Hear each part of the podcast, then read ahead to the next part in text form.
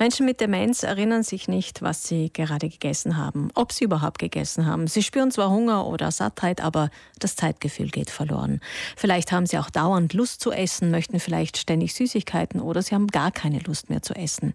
Das ist nur ein Beispiel von vielen, was sich durch eine Demenzerkrankung ändern kann. Sicher ist, dass es sehr unterschiedliche Formen der Demenz gibt, aber dass sie alle degenerativ sind, also dass die Gedächtnisleistung immer mehr abnimmt. Und die pflegenden Angehörigen fangen das auf. Eine neue Studie möchte jetzt herausfinden, was pflegende Angehörige brauchen, um sie in Zukunft besser unterstützen zu können. Und dazu hören wir jetzt die Studienleiterin Barbara Plack. Guten Morgen. Guten Morgen. Die Studie hat gerade begonnen und wird zwei Jahre fortgeführt. Es geht um die sogenannten Hauptpflegepersonen von Demenzerkrankten.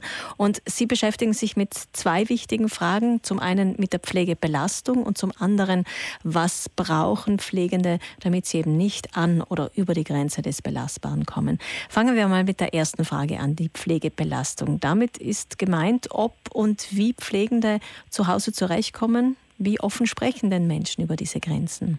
Ja, zunächst einmal sind die meisten Menschen, die zu Hause eine Person mit Demenz pflegen, sogenannte Laienpflegepersonen. Das heißt, es sind Personen, die keine entsprechende berufliche Ausbildung haben.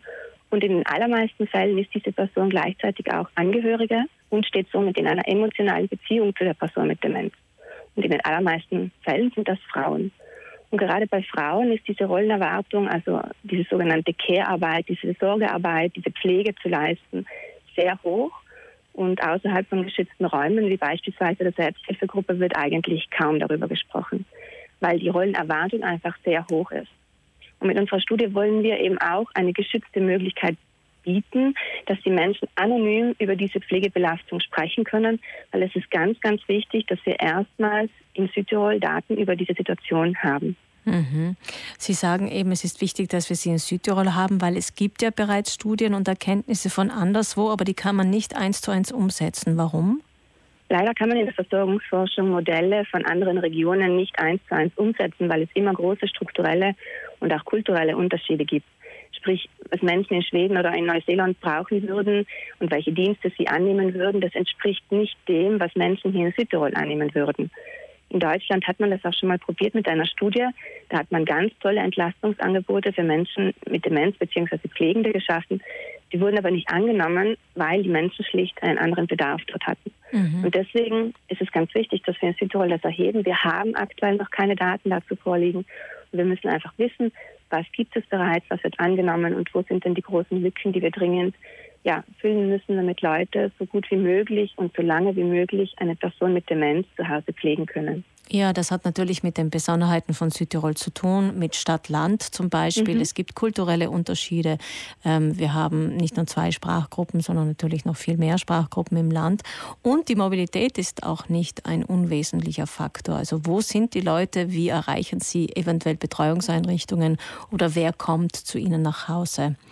Und genau. die, bei jeder Sache, bei der wir lernen und herausfinden wollen, wie es geht, braucht es Menschen, die Einblick geben, damit sie mit dieser Studie dann in zwei Jahren Erleichterungen dann auch anbieten können. Das heißt, sie suchen Angehörige, Partnerinnen, Partner, Kinder, auch Badante, die von ihrem Alltag erzählen.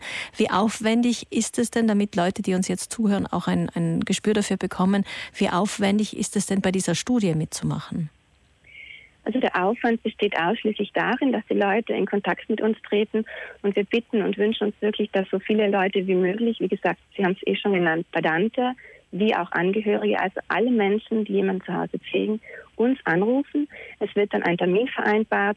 Die Menschen müssen nirgendwo hinfahren, sondern unsere Wissenschaftlerin wird zu den Personen nach Hause kommen und dort ein Gespräch führen. Das dauert ungefähr 45 Minuten. Das heißt, es wäre aber vielleicht günstig, dass man sich jemanden organisiert, der inzwischen vielleicht mit dem Demenzkranken, mit der Demenzkranken ist. Ja, wobei es auch, ja, das wäre sicherlich ähm, gut, sofern das geht. Und wenn es nicht geht, dann wird unsere Wissenschaftlerin sicherlich auch Möglichkeiten finden, die Person einzubinden, beziehungsweise es so zu gestalten, dass es für die Leute vor Ort für beide passt. Mhm. Ich habe es eingangs erwähnt, es, gibt, äh, es geht nicht nur um diese psychische Veränderung, dass Menschen etwas vergessen, das uns übrigens allen passieren kann in unterschiedlichen Ausprägungen. Demenz ist einfach viel, viel mehr und da geht es auch um körperliche Veränderungen und Sie sprachen ja von Laienpflegenden, also Menschen, die da ja keine Ausbildung haben, aber wenn jetzt plötzlich der eigene Partner aggressiv wird, weil er sich nicht mehr auskennt oder inkontinent oder viel zu viel isst und man nicht weiß, wie man ihn stoppen kann, dann sind das natürlich ganz konkrete Fragen Fragen, die ähm, auch wirklich professionelle Hilfe brauchen könnten. Frau Black, mhm. was erhoffen Sie sich denn von dieser Studie?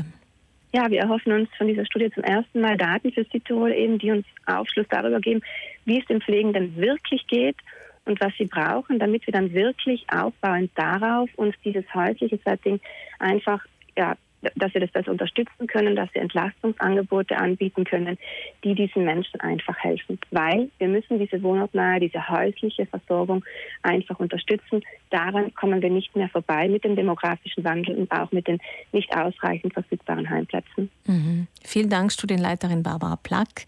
Diese Studie zur Belastung und Entlastung von pflegenden Angehörigen von Demenzerkrankten in Südtirol hat gerade begonnen und wird in den nächsten zwei Jahren durchgeführt.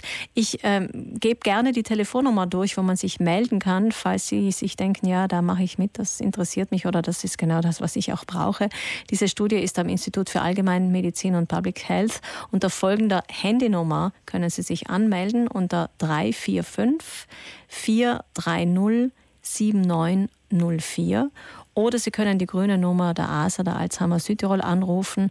Das ist eine gebührenfreie Nummer 800 660 561 und werden auch dort weitergeleitet. Barbara Plack, vielen Dank und alles Gute. Vielen Dank.